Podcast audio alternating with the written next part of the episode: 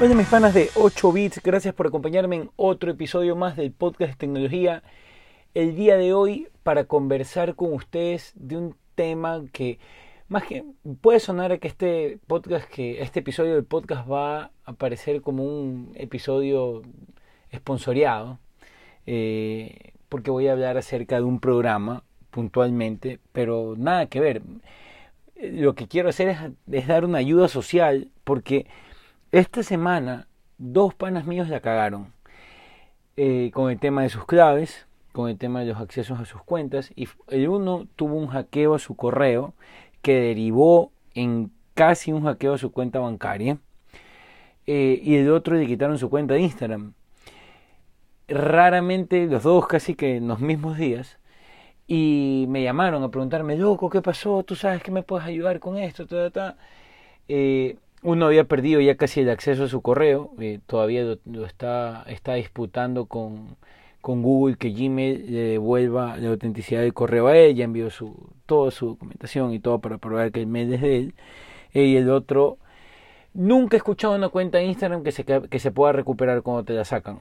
Eh, no sé mucho del tema, pero hace un par de, perdón, hace un año atrás, un amigo mío con un millón followers, crofitero el man, eh, tuvo este problema y no la pudo recuperar, tuvo que comenzar desde cero con todos los followers.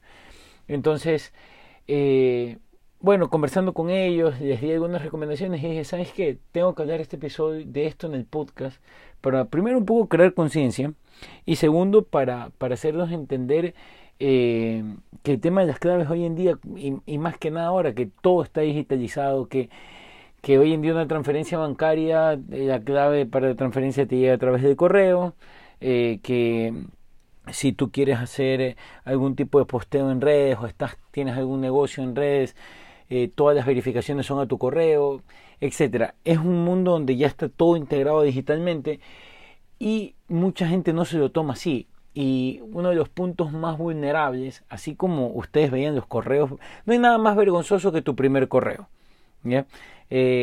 Angelito 1414, eh, Robocop Arma 2 arroba hotmail. Todos esos correos pendejos que nos, que nos, que nos creábamos cuando recién era el boom del correo y, descubrimos hotmail y toda la vaina. Eh, así mismo son las claves. Hay claves que, la clave, por ejemplo, me voy a inventar un nombre. Juan Martínez, eh, Juanito Mar, la fecha de nacimiento, 1982. O sea, son contraseñas súper fáciles y mucha gente no le mete no le mete énfasis a su seguridad y entiendo porque también hay un hay un tema particular y es que hoy, hoy en día utilizamos tantos servicios que lo más fácil para todos es tener la misma clave para todos. Es decir, tu misma clave de mail la misma clave de Instagram, de Facebook, de Twitter, del banco, eh, de Amazon, del servicio de Netflix, de, de, lo que sea, de lo que esté suscrito, la misma clave es para todo. Y, y, eso es un problema. Y justamente el día de hoy les quería conversar, porque yo, ya, yo también tuve mi experiencia en el 2017, intentaron hackear una de mis cuentas en esa, en esa época de Facebook. Eh, gracias a Dios me di cuenta a tiempo. Y yo ya venía usando un programa que me ayuda mucho a gestionar mis contraseñas, que se llama One Password, que para mí es el mejor. Yo utilicé One Password y LastPass. Eh, LastPass lo utilicé más que nada porque quería tener eh, control de las claves con mi equipo de trabajo en una compañía de desarrollo. Después los dejé de, usar porque no, no, la verdad es que no tuve feeling con el programa. No, no es que el programa era malo o algo, sino que no sé, utilicé One Password y me pareció muchísimo mejor One Password y solamente que One Password no era integrado, pero igual lo manejaba solo y, y me parecía súper chévere. Y desde 2000, yo vengo, usando las, eh, One Password desde 2014, pero realmente ya de manera así bien usado desde 2017. Eh, porque antes solamente lo tenía para guardar la clave y no olvidarme. Lo ideal lo ideal es que tengamos para cada servicio una clave diferente. Pero eso es un problema porque ¿cómo te acuerdas? tienes que anotarlas en algún lado y por lo general mucha gente que intenta hacer esto, la primera estupidez que comete es ir a, la aplicación de notas del teléfono y escribir ahí las claves, que eso también lo hace vulnerable. Entonces, One Password es un programa súper chévere porque aparte de, de, gestionar claves te permite guardar notas privadas, etcétera, guardar tarjetas de crédito. Yo tengo One Password gratuito en el iPhone, porque en el iPhone, a pesar de que cuando tú lo descargas te dice coge los días de prueba y todo, si tú haces un scroll hacia arriba te permite crear una bóveda, entonces tienes una bóveda local y es gratuita. El tema es que no la puedes sincronizar con tu computadora, esa es la cagada, pero pero te sirve para el iPhone y para Android también, lo mismo. Eh, lo bacán de OnePassword es que OnePassword te genera claves extremadamente seguras, pero así de locos, las claves que son eh, FWQ3487, 2 admiración, signo de pregunta, 6420 WT, unas cosas así que no nunca te vas a acordar y que son extremadamente difíciles para los hackers correr algoritmos que permitan eh, acceder a, atinar estas claves o, o también que muchas compañías se filtran bases de datos y esas bases de datos se van a conocer y los hackers se comienzan a obtener tus claves y las comienzan a, o sea, comienzan a acceder cuando, cuando quieren, pues también, ¿no? Entonces, One Password lo que hace es generarte, es que si tú te vas a suscribir a un servicio o ya estás suscrito a un servicio, te permite crear una clave, cuando tú vas a crear la clave, te permite escoger el servicio. No tiene a todos, pero creo que de, lo que usamos comúnmente tiene el 100%. habrá servicios, por ejemplo, Alibaba no tiene. Si tú tienes clave de Alibaba, no vas a, a poder acceder automático, pero igual puedes crearla. Y él te crea claves individuales extremadamente seguras para cada uno de tus servicios. Y como está sincronizada en el iPhone, lo que él hace es también coger esas claves y en el momento que tú vas a acceder, él te dice, ¿quieres obtener la clave de OnePassword? Y tú simplemente pones OK y él accede a la clave. Y tú ni siquiera tienes que tipearla. ¿Ok?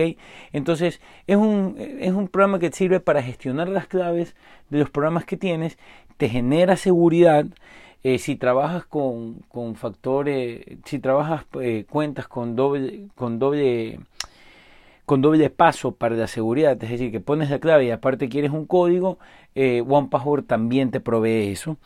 Eh, y también, obviamente, por ejemplo, servicios como Google, que tiene el Google Authenticator, allí no sirve, pero igual tienes el Google Authenticator en tu, en tu teléfono y te permite acceder a, esta, a este código para poder hacer la verificación en dos pasos. Lo que quería comentar es la existencia de este programa, como les vengo diciendo, porque es importante poder proteger nuestras contraseñas. Nuestras contraseñas son el acceso a información muy sensible de nosotros y la gente se lo toma muy a pecho. Eh, como les dije, tuve estos dos casos eh, hace, será, seis, ocho días, eh, de dos amigos míos que estuvieron muy complicados simplemente porque tuvieron una vulnerabilidad en una de sus claves y, derivó en problemas más o menos. El uno trabaja con su cuenta de Instagram, ha costado eh, tener esta, este, este número de seguidores y hace comercio a través de Instagram. Y el otro tuvo un acceso a su cuenta por, por tema de tener el correo, le quisieron hacer eh, ciertas cosas con el tema de la, de la cuenta bancaria que gracias a, gracias a Dios pudo solucionar. Pero yo les recomiendo muchísimo que utilicen gestores de claves. Yo en este, hay, hay algunos, yo sugiero OnePassword que para mí es el mejor y por eso yo traje a colación. Aparte de que hay otro tema, hay cosas también que se usan de OnePassword que son interesantísimas que yo uso, por ejemplo, poder anotar eh, tarjetas de crédito, eh, notas seguras sobre alguna, algún código en especial de algo que tú quieras mantener con mucha privacidad. Eh, también te sirve, números de transacciones que a lo mejor quieres guardar con, con privacidad también, los, todo eso puedes alojar en OnePassword, porque yo tengo amigos que, dame tu tarjeta, préstame, ya, déjame anotar, y pack la nota, o la mandan por WhatsApp, que es recontra inseguro, o la anotan en la aplicación de notas de teléfono, eh, o la mandan por mensaje de texto, en fin, o sea, son prácticas eh, que, pueden, que pueden derivar en una vulnerabilidad en tus servicios y que siempre es bueno manejarlo con ya con un software que esté robusto y que sea profesional para este tipo de cosas. Entonces, esa es mi sugerencia del día de hoy. Eh, tenemos que ser más conscientes eh, de la información que manejamos y de lo importante que es como para que personas ajenas a nuestro entorno accedan y pueden generar eh, problemas muy muy grandes para nosotros. Eso es lo que quería comentar en el episodio en el episodio de hoy. Espero les guste. Quienes no estén teniendo este tipo de prácticas, hagan mi caso. Usen un gestor de claves. Hay algunos, como les dije, One Password para mí es el mejor. Espero que les haya gustado este episodio.